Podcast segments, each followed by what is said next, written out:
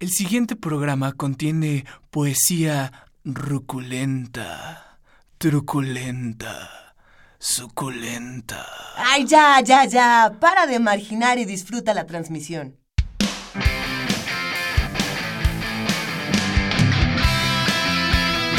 Radio UNAM presenta Sin margen. Borramos fronteras.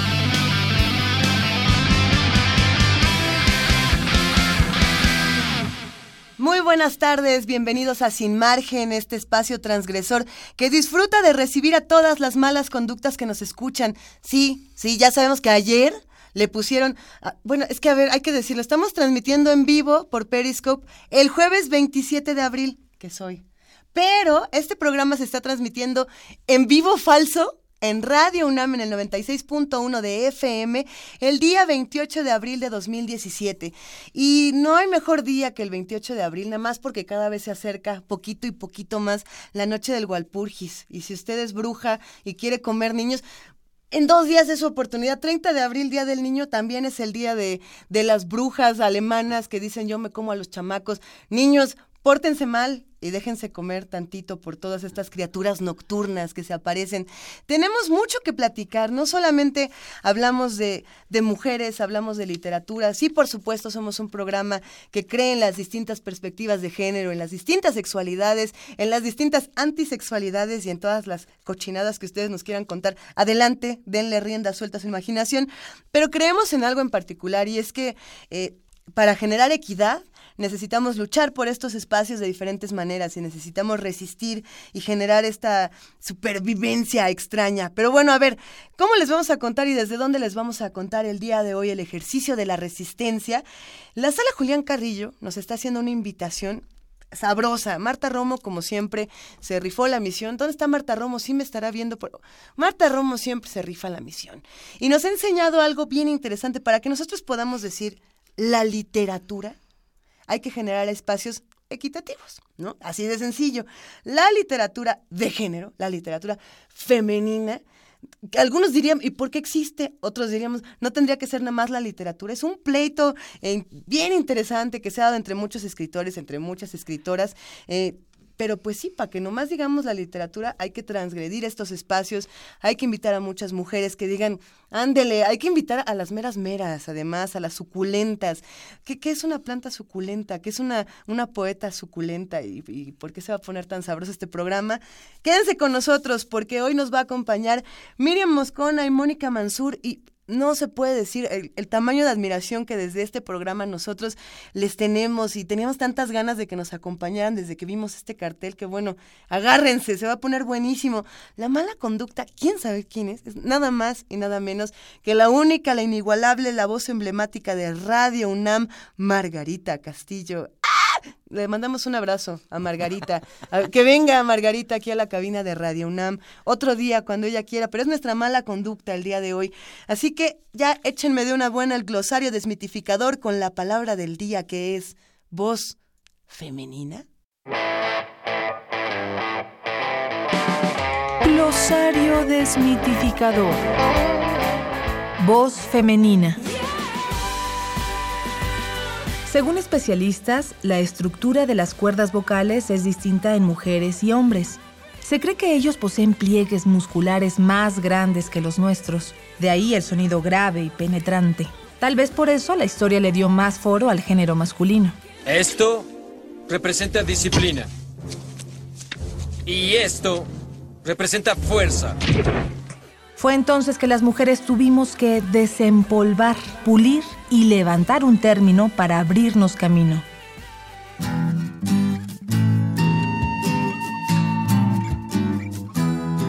La voz femenina es más que un proceso físico. Es fruto de la ruptura, del combate contra lo que destierra y nos impide participar en el mundo. En medio de la lluvia tengo urgencia de hacer una llamada. Busco en cada esquina un teléfono público. El primero está en reparación, el segundo está lleno de gente. Hay seis personas antes que yo. Busco un tercero, pero no doy con él.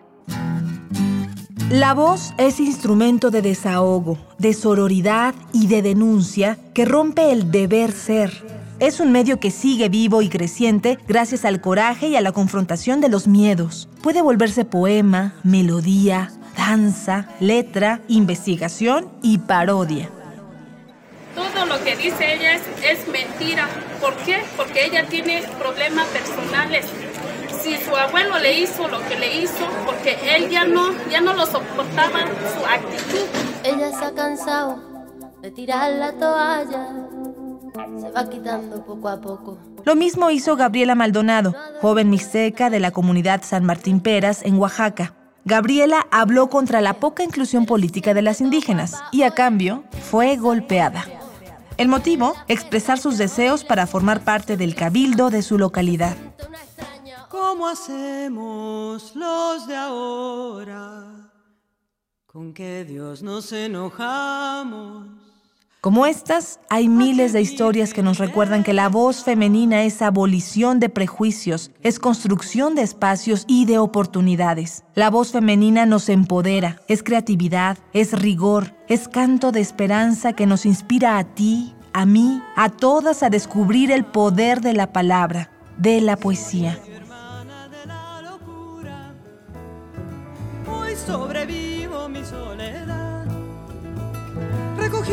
Pasión con retazos de dolor, voy tejiendo cobijas de tentación. Hago collares de amor y olvido, con versos cerrados de otra canción, con pedazos de placer y ridículos del ser, voy atando bordados de compasión ¿Cómo hacemos los de ahora? Traficamos con sueños.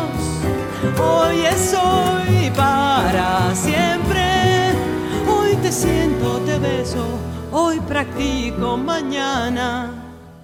Poemas son bendiciones que alertan mi pensamiento.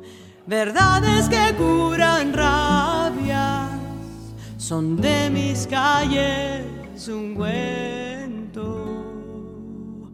e será.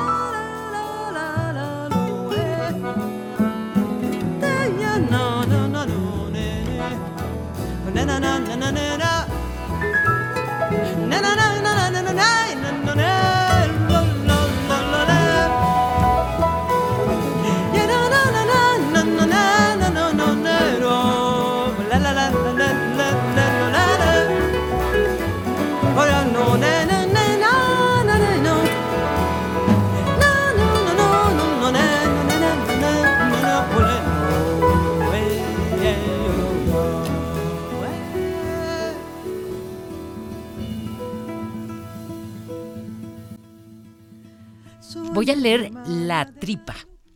La Tripa es un poema en judeo-español y, después es un poema breve. Voy a decir algunas palabras que a lo mejor no se deducen tan fácil. Y a lo mejor después decir un poco qué es esto del judeo-español o el ladino. Me dio su no saber, me dio su amor de un día. La lengua aprieta en el pincel, desinó la muerte echada. Mira, el hoyo come más hambre que la tripa. Las cartas avolteadas, el sacrificado encolgado del revés, me mira la mirada mía. Malos signos han besados, ande el hombre da su no saber. El mazal está salado, más mejor ser que parecer. Mazal es suerte, preta es negra, espartidas es repartidas, ambesados es aprendidos o enseñados, en fin. Esta es el, el, el judeo español, es una lengua que me apasiona y que eh, me apasiona porque, como siempre digo, es la lengua de mi infancia, pero también es la infancia de mi lengua. Es el español que se llevaron los judíos de España tras la expulsión a finales del siglo XV y que ahora está muriendo. Esta voz fundamental que estamos escuchando esta tarde. Se trata nada más y nada menos que de Miriam Moscona, ella es poeta, traductora, periodista mexicana, ha sido conductora de espacios importantísimos en Canal 22, en diferentes plataformas. Por supuesto que además tiene una cantidad impresionante de premios literarios eh, desde la Aguascalientes. Impresionante tampoco. bienvenida, querida Miriam, y gracias por deleitarnos de esta manera para arrancar. No estás sola. Miriam, no, no, no viene Estoy sola. con mi tocaya de iniciales, ¿verdad? Exacto. Hijo, con otra MM. Las doble Y para ser MM. transgresora se puede voltear la M. Claro. Volver- volvernos W. Mónica Mansur, poeta, narradora, ensayista argentina, eh, que además de las muchísimas publicaciones, hay como todo un rollo de la- en la traducción y en, y en el estudio de los grandes autores. Bienvenida, Mónica, qué gusto que nos acompañes. Mil gracias. Me da mucho gusto estar aquí y estar aquí contigo y con Miriam. Y pues voy a leerles un poema chiquito para empezar. Por favor. Se llama Grieta.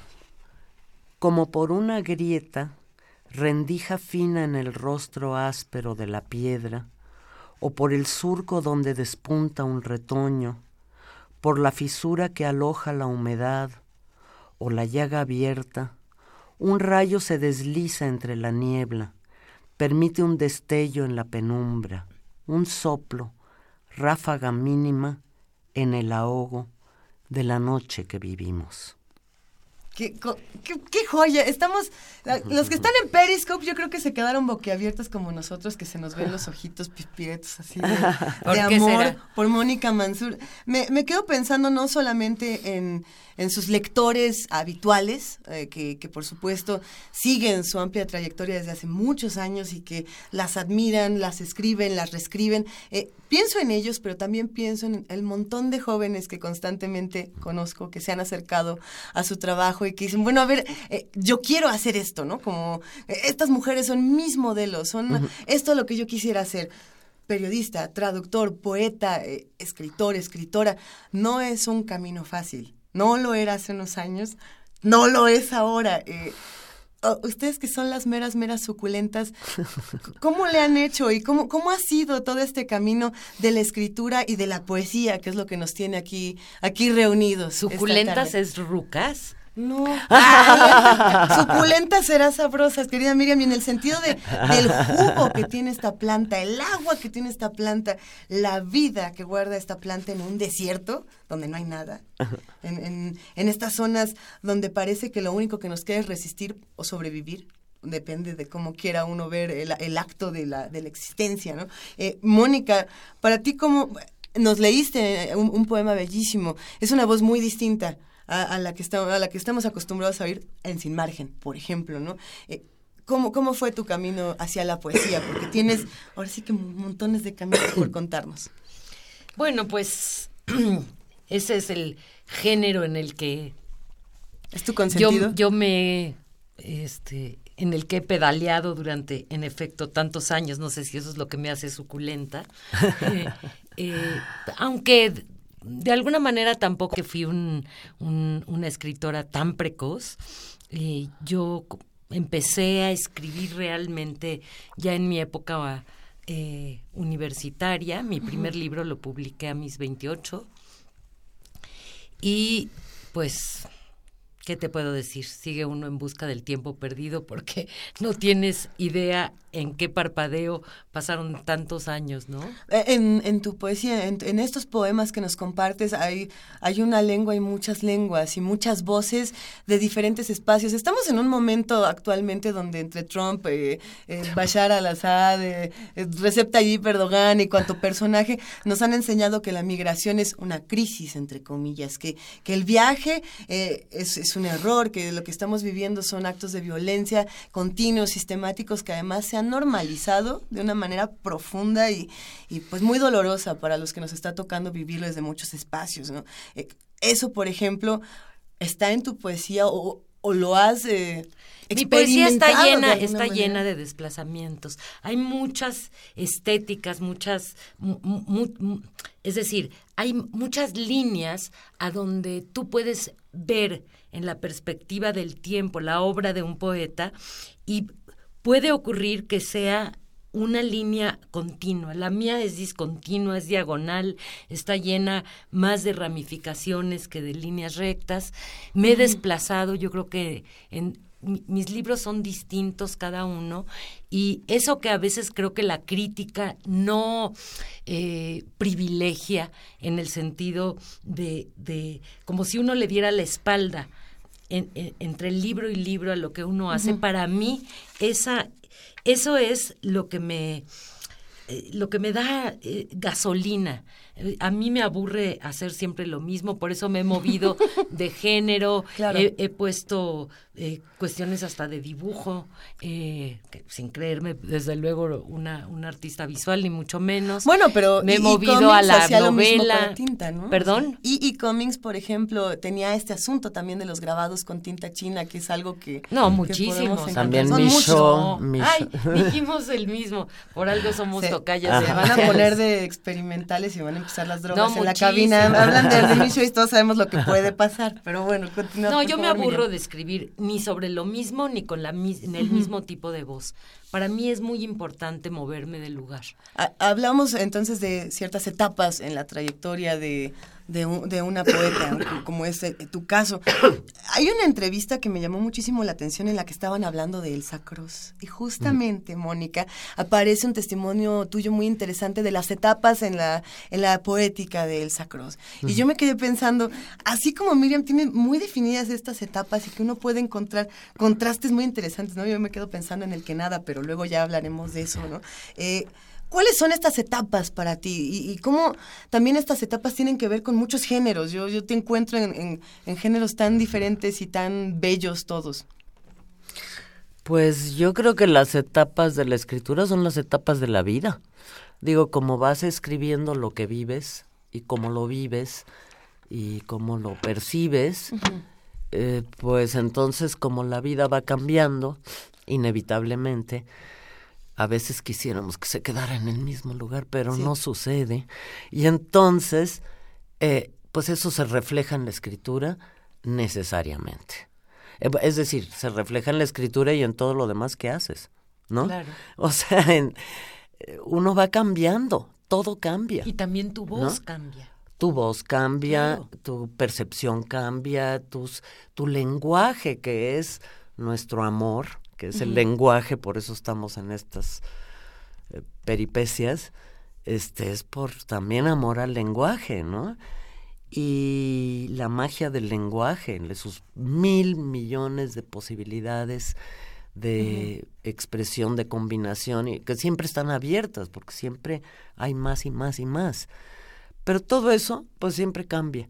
Entonces yo creo que si hay un escritor que sea siempre igual, pues pobrecito, porque entonces su vida, este, su vida debe ser siempre igual. Al ratito fuera del aire hablamos de cuáles son estos. Pero bueno, los que quieran contarnos, por supuesto que aquí no hay Oye, ahorita está como para hacer un paréntesis musical y meter a Mercedes Sosa con cambia. Todo cambia, Todo cambia. Qué todo bonita. cambia, exacto. Además, qué bonita rola. ¿no? Como este es un vivo aquí en Periscope y es un falso vivo el día de mañana, que ya Ajá. es hoy, que es 28 de abril, en Que una de esas... todo cambia. En una de esas lo podemos fondear hace un ratito, Ajá. puede subir, me quedo así y de pronto ya aparecimos otra vez. Eh, hay, hay algo que es interesante y es la maduración, los procesos de maduración, ¿no? Estas etapas. Eh, madura el lenguaje, por supuesto, pero hay otra cosa que madura acompañando al lenguaje, acompañando a las ideas y a las biografías, que es el cuerpo. El cuerpo madura con nosotros y, y un día decimos, ah, ah, chinga, perdón, bueno, este, ay, hay cielos, hay santo Dios, ¿qué me pasó? Perdón, ¿No? pero el cuerpo no lo puedes separar de todo el resto de la vida, o sea, ni del lenguaje, ni de la percepción, ni de las sensaciones, ni de las experiencias, ni nada. El cuerpo es parte de uno, o sea, no lo puedes separar. Yo no lo separaría nunca, ¿no? ¿Cómo- cómo es aparece? parte de lo mismo. ¿Cómo, cómo pa- aparece el cuerpo en, en, su- en sus trabajos? Yo me quedé pensando precisamente en el que nada, ¿no? Eh, no sé, la manera en la que se aborda el cuerpo me parecía interesante. No sé si va por ahí. Ya mejor cuéntanoslo tú, Miriam, cómo se vive esto Pues de- para mí el que cuerpo. nada es, es, es un, un libro que puede ejemplificar eso que te estaba diciendo sobre el desplazamiento. Yo no soy una gran nadadora, pero me fascina nadar. Y eh, Ay, lo deberíamos de tener mientras, por aquí. Lo vamos a mientras iba nadando, iba nadar también es una experiencia visual. Sí. Y iba yo relacionando lo que le pasa al cuerpo en ese desplazamiento en el agua y lo que le ocurre en relación con la poesía. Y encontré que había muchas semejanzas. Eh, por ejemplo, en la poesía, si no respiras, no avanzas. En el agua nadando tampoco. Eh, uno va y viene sin querer llegar a ningún lugar. Te oyes por dentro, igual que en la poesía. Y además hay algo que tiene que ver con el olvido de sí mismo, que es algo que sí te pasa escribiendo y que nadando, desde luego, que tú vas con, con la técnica que medio vas teniendo, pero sí de pronto pasa el tiempo y dices, como citándote, a chingar. La chinga, A pues chingar. sí. ¿A dónde ¿Y ahora estaba qué yo? fue? Y lo mismo te pasa a veces en la escritura, ¿no? Que te puedes perder eh, y de pronto vuelves a ti. Eh, en fin. Eh, ahora, digamos, lo más reciente que he escrito sobre el cuerpo está, está allí en, en- en ese libro publicado por Editorialera, que es el, el que nada. En otras épocas escribí otras cosas, pero y ahora estoy escribiendo sobre otras. Te digo que soy muy Es bueno. muy desplazante y des, no bueno desplazante no muy des qué cómo se dice Mónica ya ya no sé cómo conjugar eso pero todo el tiempo me desplazo. Todo el tiempo nos estamos desplazando. Migrante. Ujú.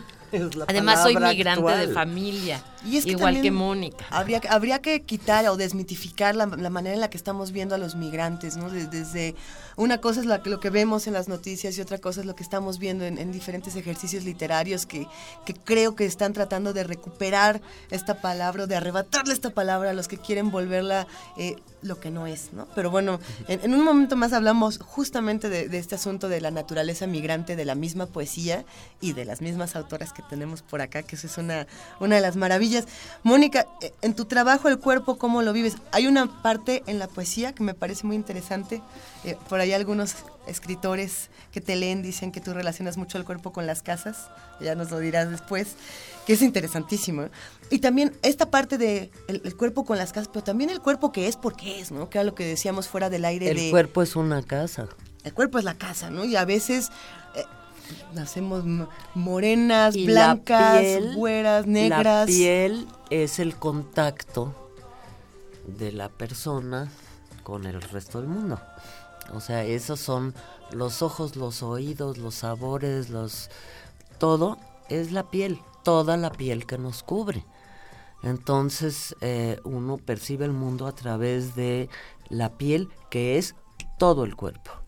No la mente, no el alma, no e- es, todo completo, es un Es todo. el órgano más gran más Sí. grande que tenemos, ¿no? Sí, y es el que usamos constantemente. El que no lo usa, pobrecito, pero digo, con Usen eso... sus cuerpos ahora ya. Sí. Sí, por supuesto. Y tiene movimiento y tiene, o sea, el, el cuerpo para mí es mi manera de vivir, por eso cuando estoy enferma pues es un desastre. Digo, para cualquier persona, no solo para mí. Estar enferma es tener un cuerpo de- descompuesto, muy o poco descompuesto, y eso te impide tu relación con el mundo. Sí. ¿no? Y con la tierra, como hablabas de las plantas suculentas, Sí. con las raíces, con el aire, con el agua. Digo, el cuerpo es el que recibe todo. Ahora, como también me gustan mucho las casas y las casas me parece que nosotros las transformamos cuando vivimos dentro de una casa para que sea nuestro cuerpo también, nuestra piel, para sentirnos a gusto dentro de esa piel. Entonces, pues es otra de las cosas que me Y es han interesado. buenísima, buenísima, Mónica, para, para meter este ahí narices y trapos en casas ajenas. Y de construirlas y volverlas a armar. Sí, y tienes realmente Sí. un talento, este, digamos, distinto al de la literatura allí. Qué padre. Y, y justamente, yo creo que ahí, ahí también habría que platicar un poco de cómo viven los jóvenes la relación con el cuerpo en, en la literatura, que yo creo que eh, no, no todos están haciendo este experimento. Hay como una suerte de separación del cuerpo en la literatura más joven, no lo sé. Eh, no sé, pero ha habido una relación, por épocas, relaciones con el cuerpo diferentes. Por ejemplo, ha habido una relación con el cuerpo muy violenta y muy agresiva. Así es. O muy, em, ¿cómo se diría? Inerte. Este, hay todos los grados, ¿no?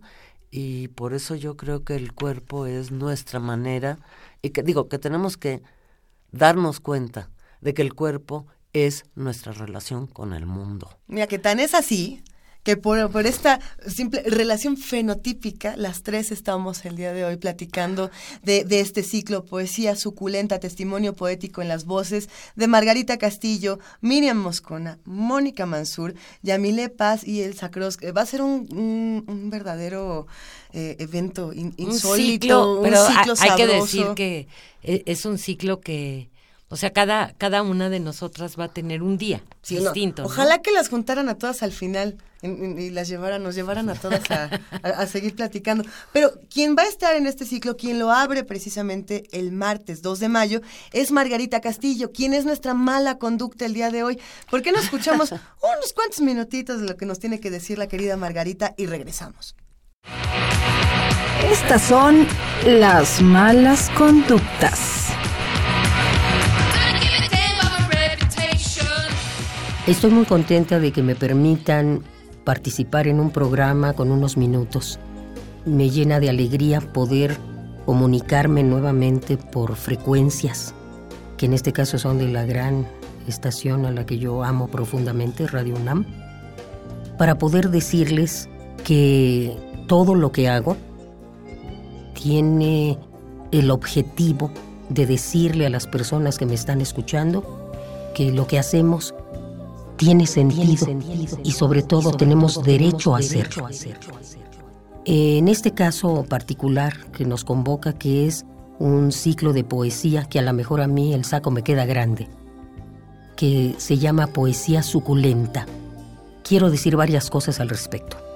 Cuando la maestra Marta Romo amablemente de- decide ese título, diseña el mes entero, convoca a las personas, amablemente me invita y le digo que yo encantada, nada más habría que saber si uno es capaz de llenar las expectativas.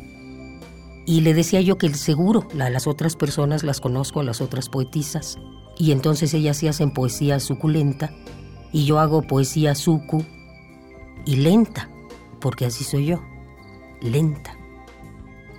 A reserva de eso, me encantó en la palabra porque efectivamente somos personas no demasiado jóvenes y lo suculento en las plantas, en la biología, en la botánica en este caso, son estas plantas tan inteligentes que son de zona desértica o semidesértica, que son capaces de encontrar la manera de acumular la poca agua que se registra en los momentos donde hay rocío o lluvia y la guardan.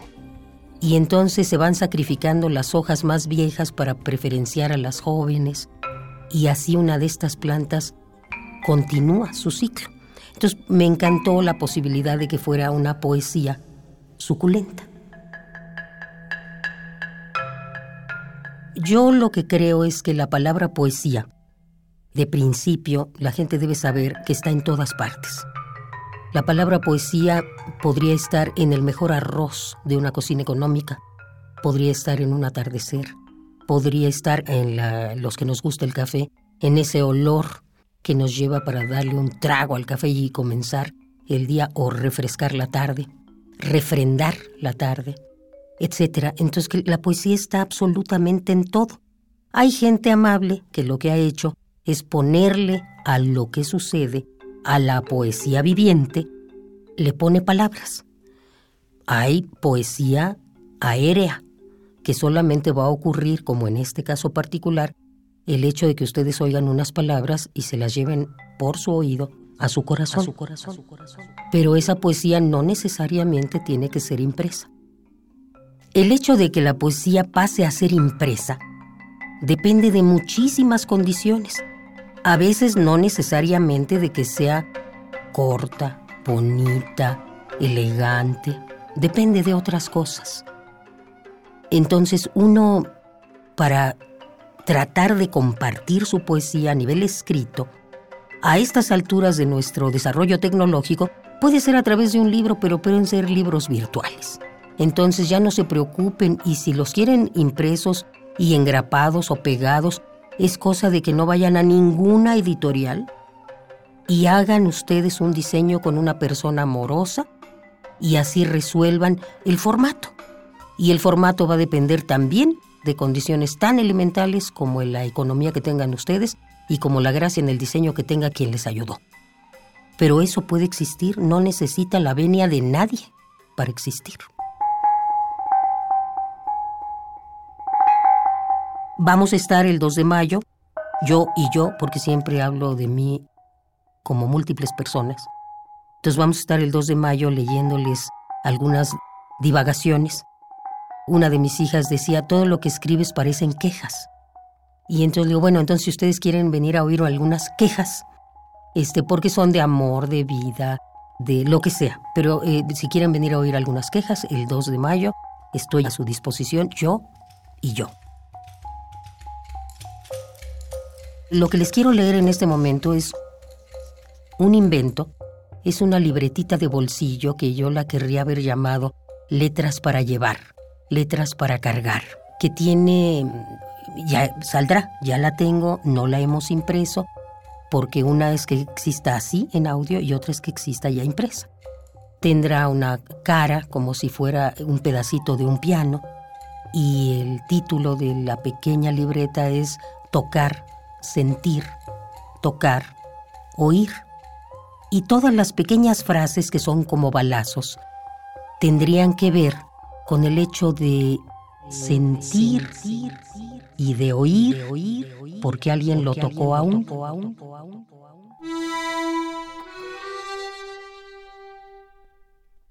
Cuando recorro con mis ojos todo tu cuerpo, me voy deteniendo en las partes que más misterio tienen. Ahí te toco con la mirada.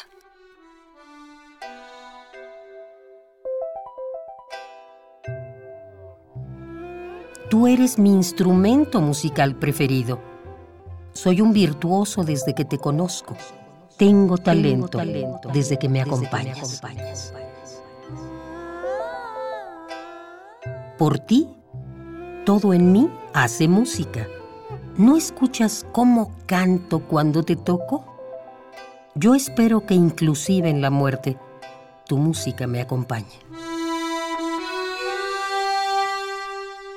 Tus palabras me iluminan, son música para mis oídos. Tus palabras me tocan. Cuando me aprietas, o me tocas, o me muerdes chiquito, el mundo real desaparece pero uno, más, musical comienza a existir.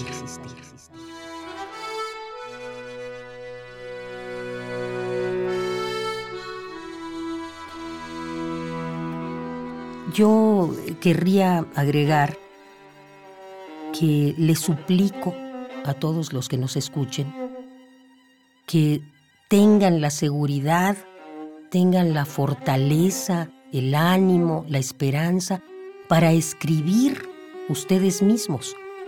Todo lo que ustedes escriban, la gran gracia que va a tener es que es suyo. No importa que otro les diga que está mal. Y en ese caso cito a un gran poeta, eh, que es Fernando Pessoa, que escribió un poema que dice, todas las cartas de amor son ridículas no serían cartas de amor si no fueran ridículas. Entonces, pobre de aquel que no quiera ser ridículo cuando ama, que no quiera decir una obviedad. El único chiste es cuando yo digo te quiero, es que yo particularmente le digo te quiero a alguien en particular. Eso no tiene no tiene precio, es absolutamente valioso entonces se puede adornar más o adornar menos. Y hay una canción por ahí que cantaba Gael en una película que decía, quiero que me quieras. Y todo el mundo lo único que quiere es que alguien lo que era. Gracias por todo. Estamos a punto de hacer un cambio de estafeta. Va, va a salir en este momento Miriam Moscona y vamos a invitar a Marta Romo a que se suba, se suba ahora sí que al barquito volador que es sin margen el día de hoy. Malas conductas. Si les está gustando esto y nos están viendo en Periscope, eh, recuerden que nos pueden escribir arroba P Movimiento. No, pues, chale, vela, vela, arroba sin margen, guion bajo una. Primer movimiento también nos pueden escribir, ¿eh? no no, no, ya, déjenlo, déjenlo en la mañana. Pero no, nos pueden, nos pueden escribir arroba sin margen guion bajo UNAM. Y el viernes 28 de abril, pues sí nos pueden escribir, pero es probable que no, no les contestemos tan rápido. Pero, pero aún así los leemos con muchísima atención. Queridísima Miriam Moscona, ¿con qué comentarios finales nos podemos quedar de tu participación eh, y con qué poemas finales? Porque te, te admiramos un montón. Léenos otra cosa, por favor. Pues mira, hicieron un, un lindo cartel aquí para el ciclo con un poema viejísimo mío y viene al caso por lo que hemos tocado un poco acerca de las migraciones. Sí. Es un poema que se llama Carta de Naturalización y está en un viejo libro mío que se llama Las Visitantes, Sí. publicado cuando tú todavía este no eras ni proyecto. ¿De qué año es? ¿De Del qué? 89. Ah, ya tenía, ya tenía mis tres. Ya. ¿En serio? Ya, ya había hecho eh, un poco de destrucción masiva. Todavía no tanta, pero sí. El poema se llama Carta de Naturalización. Las hijas de extranjeras nacimos con agujas minuciosas. En tiempos nobles visitamos museos de París. Entramos al Louvre a buscar a la Gioconda. También nosotras crecimos en la adversidad y sonreímos con rictus previsibles. Si la guerra nos empujó de otros continentes, un soplo nos condena a duplicar nuestra visión. Permanecemos a perpetuidad, nos debatimos entre estancias y partidas, deseamos dar a luz a la intemperie para que la sangre caiga en tierra firme hasta que las raíces se pierdan en la historia. Ella es Miriam Moscona. Es Qué un bonito. honor, un privilegio escuchar una voz tan importante en Radio UNAM. Eh, será un verdadero privilegio irte a ver el martes. 16. El martes 16 de mayo, todos estaremos en la sala Julián Carrillo, Adolfo Prieto 133, Colonia del Valle, a dos cuadras del Metrobús Amores. Y si quieren saber más, también tenemos el promo y lo vamos a compartir en redes. Eh, Miriam, todo el éxito y, y nos vemos en unos días. Pues gracias por la invitación. Aquí dejo a mi queridísima WM eh, que, que, que se queda aquí con ustedes. Muchas gracias. Gracias. Mónica Mansur, nosotras nos quedamos. Se nos va. Miriam, pero es, es un verdadero, una, una gozada tenerte por acá. Y además ahorita vamos a platicar de otros temas que se van a poner más sabrosones. Se va a poner. ¿Nos lees otro poema? ¿Se te, te gustaría leer nosotros? En un momentito más. Piensa, piensa cuál, váyale checando, porque vamos a escuchar una rola que les va a gustar un montón. ¿Qué tal un Cry Me a River de Nina Simón?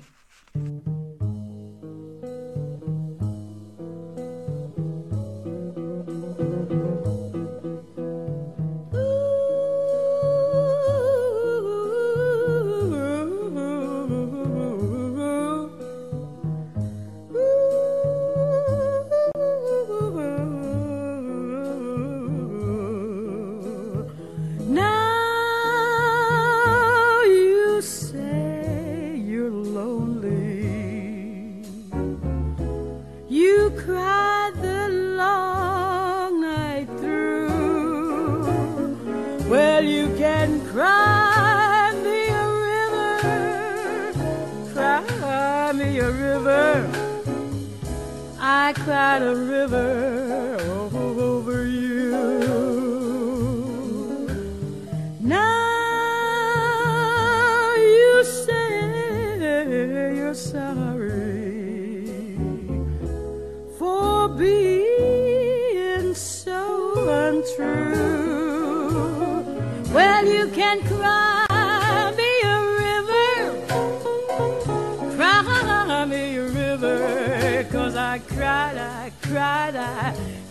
river over you. You drove me, nearly drove me out of my head. Why you never shed a tear. Remember, I remember all that you said. Told me love was too plebeian. Told me you were through with me, and now you say, you say you love me. Well, just to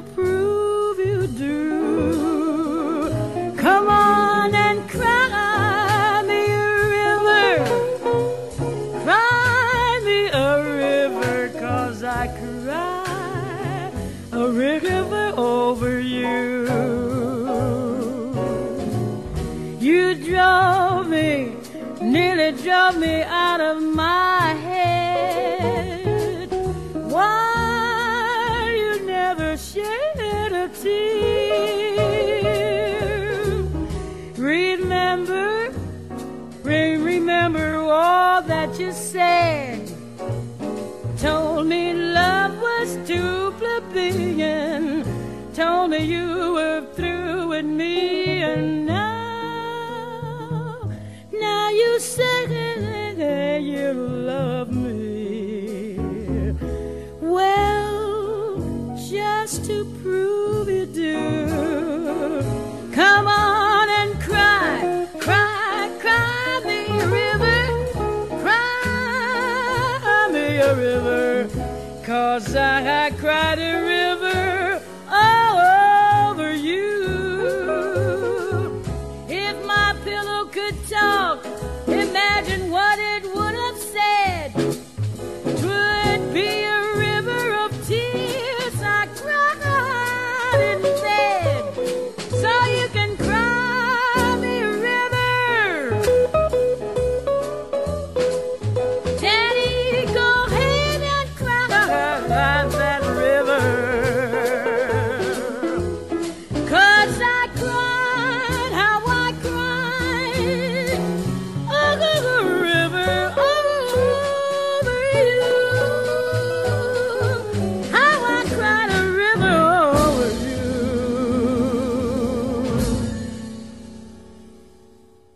Polvo gris y arenas blancas quedan suspendidos hasta que agotan su aliento. Suavemente se posan y cubren una parte de la historia.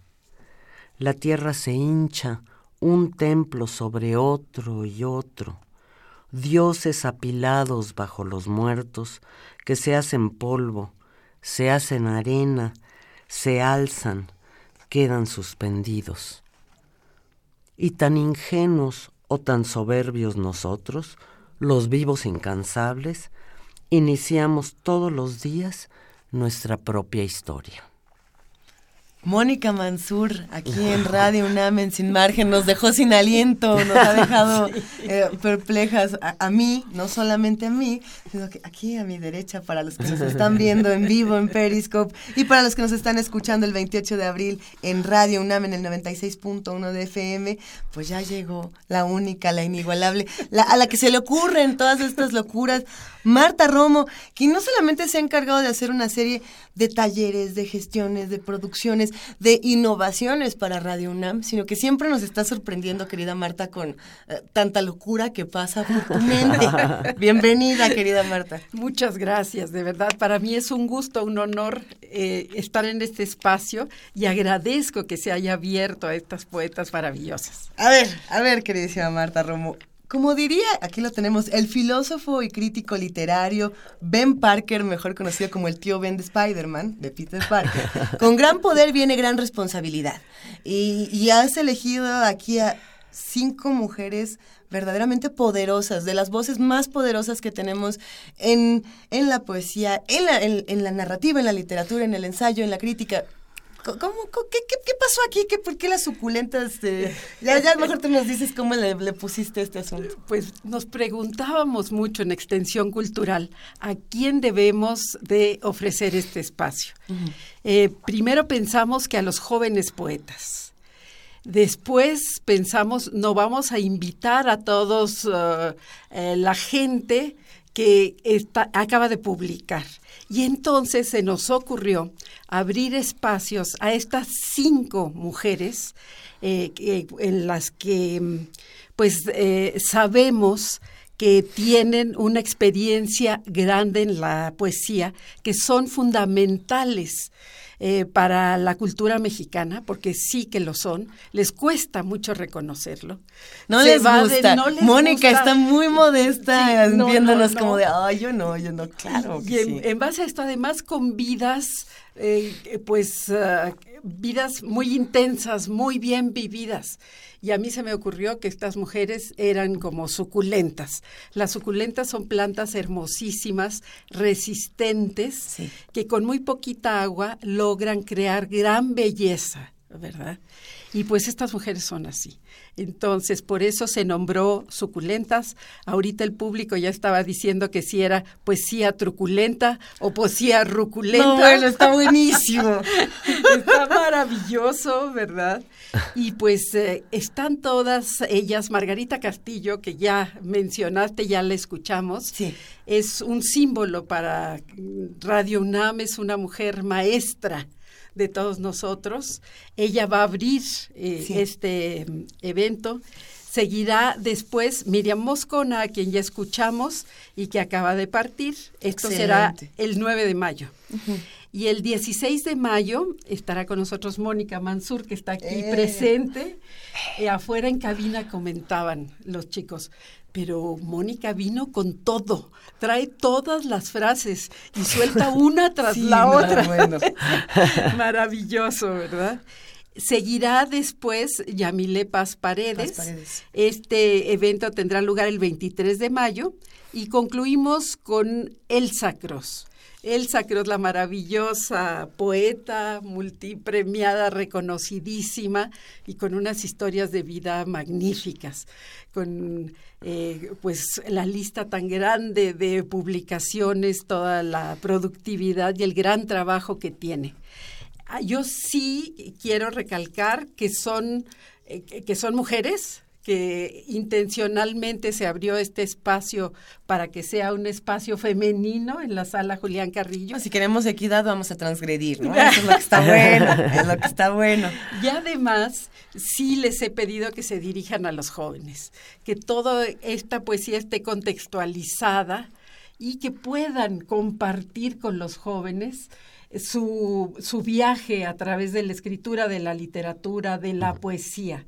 Pero para ser poeta yo creo que tienes que ser muy atrevida, haber agotado una cantidad de recursos literarios y entonces instalarte ahí y tener esta capacidad de síntesis, esta mirada sobre el mundo que requiere el escribir y hacer lo que ustedes han hecho. Marta, no es fácil eh, decir, y esto lo hemos repetido en este, en este espacio numerosas veces, de pronto yo llego y digo, ok, soy ah, una mujer, voy a decir que tengo 20 años, o sea, ya me quité 10, ¿no? Porque y me quiero dedicar a la literatura. De entrada no es fácil decir soy una mujer que vive en México, ¿no? Pero ahora Exacto, soy exacto, mujer, vivo en México. Todavía no estoy, bueno, puede ser que ya me hayan violentado de muchas maneras, porque desde, desde niñas vivimos toda clase de violencias, puede ser que no.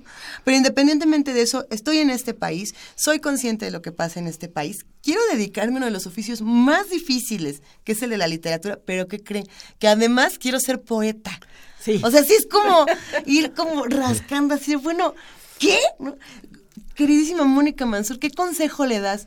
No solamente a las mujeres jóvenes que se quieren dedicar a la poesía, a, los hombres jóvenes que quieren entrarle a un oficio como este, porque pues, hay toda una guerra, es una cosa de amazonas. Es que yo, esto. yo creo que no lo decides así racionalmente. A ver, ¿qué quiero ser? Pues ahora quiero ser poeta. No es así, eso va dentro de ti, va naciendo, va creciendo y como decía hace rato, es pues enamorarse de la magia del lenguaje y eh, enamorarse del lenguaje y lo que uno tiene que decir, quererlo expresar a través del lenguaje, porque hay muchísimas maneras de expresar, ¿no? Eh, puede ser la música, la pintura, la escultura, el bordado, la cocina, de- hay mil maneras de expresar lo que uno quiere expresar. Una de ellas es a través del lenguaje y dentro de las del lenguaje, una de ellas es la poesía. Entonces, ya si ya todo eso está dado, entonces lo que hay que hacer es leer y escribir. Leer y escribir. y- Pues sí. Oye, esto- me quedé muy preocupada con algo que dijiste, eso de que el poder implica responsabilidad. El gran poder. Yo no lo dije, fue, él- fue Ben Parker. ¿eh? pero el único que se lo cree es él, porque mira a todos los que tienen el poder.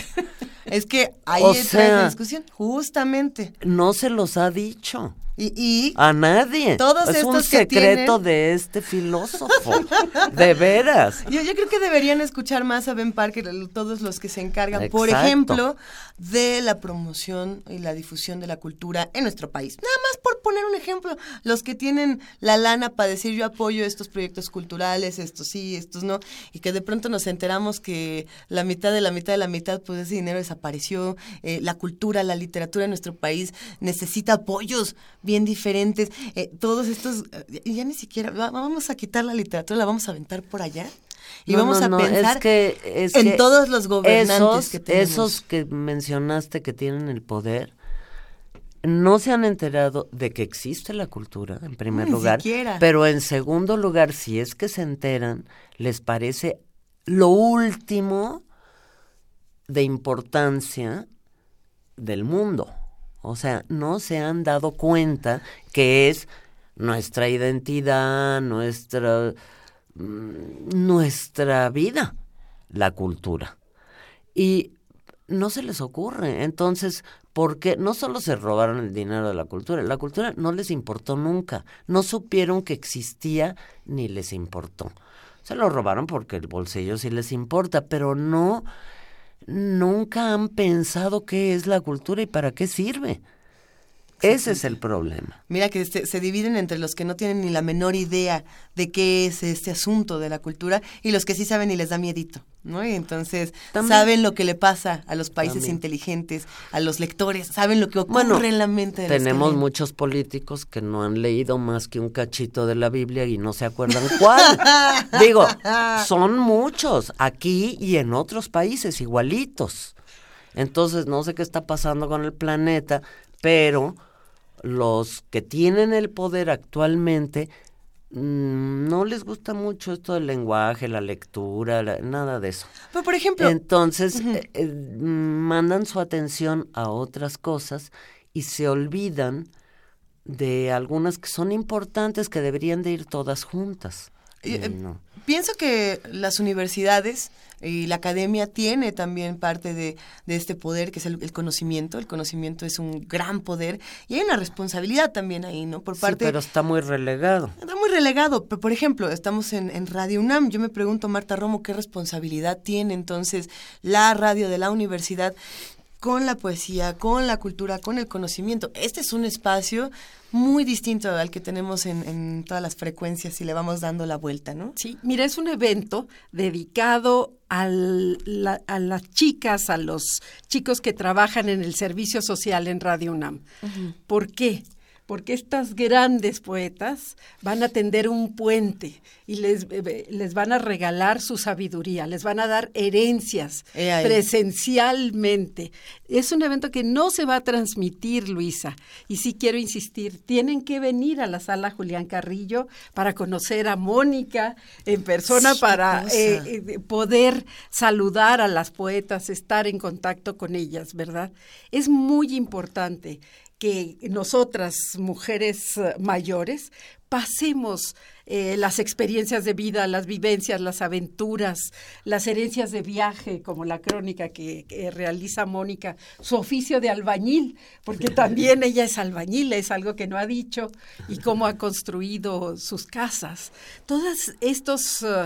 eh, saberes que se conjuntan en una mujer suculenta y que tienen que ser depositados en todos estos jóvenes que están iniciando este camino. Entonces, este es el concepto, tender un puente entre las poetas y los jóvenes. Repetimos que Poesía Suculenta, testimonio poético en las voces de Margarita Castillo, de Miriam Moscona, de Mónica Mansur, de Yamile Paz Paredes y de Elsa Cross, eh, va a ser todos los martes a las 8 de la noche y la entrada es completamente libre, es gratis, no, no, tráigase usted nomás lo que, iba a decir lo que se quiera tomar, pero no se puede tomar un chesco dentro de la sala, o sea, que no se traiga nada más que su persona, un cuaderno para apuntar todas sus reflexiones y si quiere escribir por ahí un poema y regalárselo a Mónica Mansur, pues pues qué mejor. Eh, vamos, vamos cerrando esta conversación. Mónica, ¿qué estás haciendo ahorita? ¿Qué estás escribiendo? ¿Qué, qué nos vas a, qué nos vas a obsequiar? ¿Cuándo nos publicas un libro? Cuéntanos todo.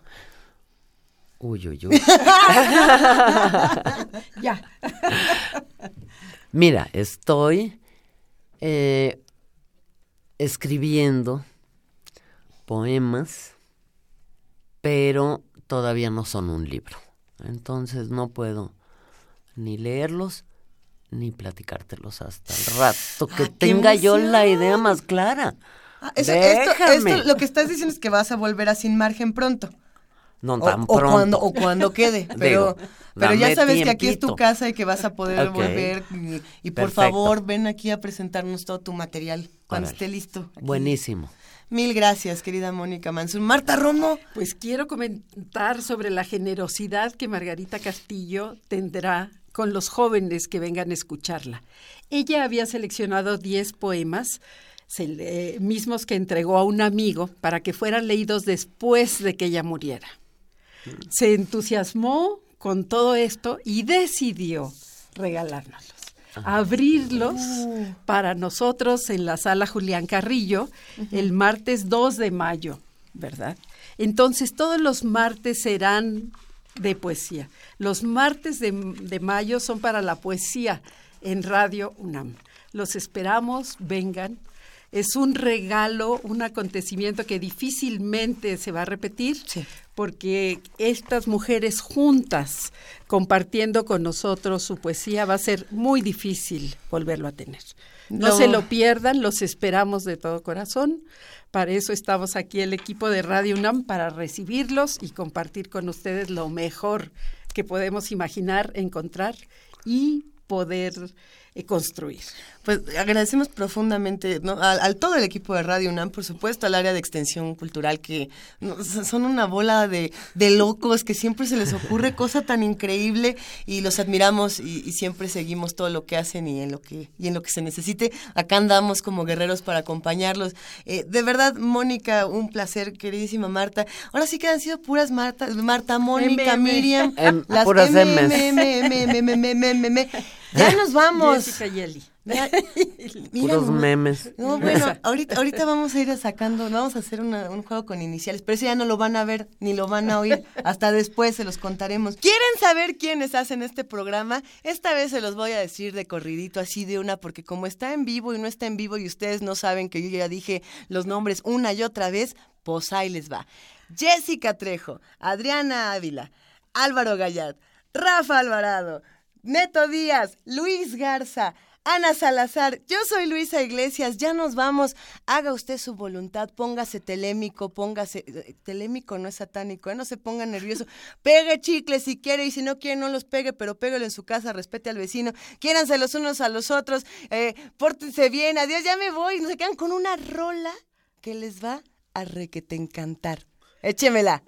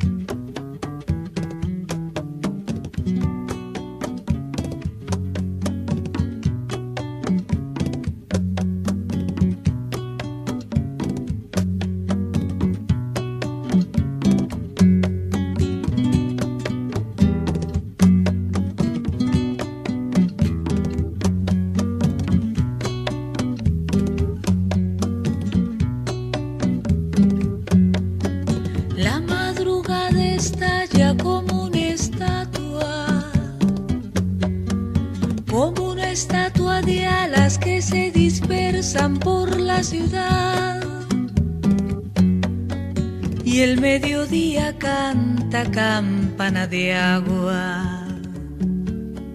Campana de agua de oro que nos prohíbe la soledad. Y la noche levanta su copa larga.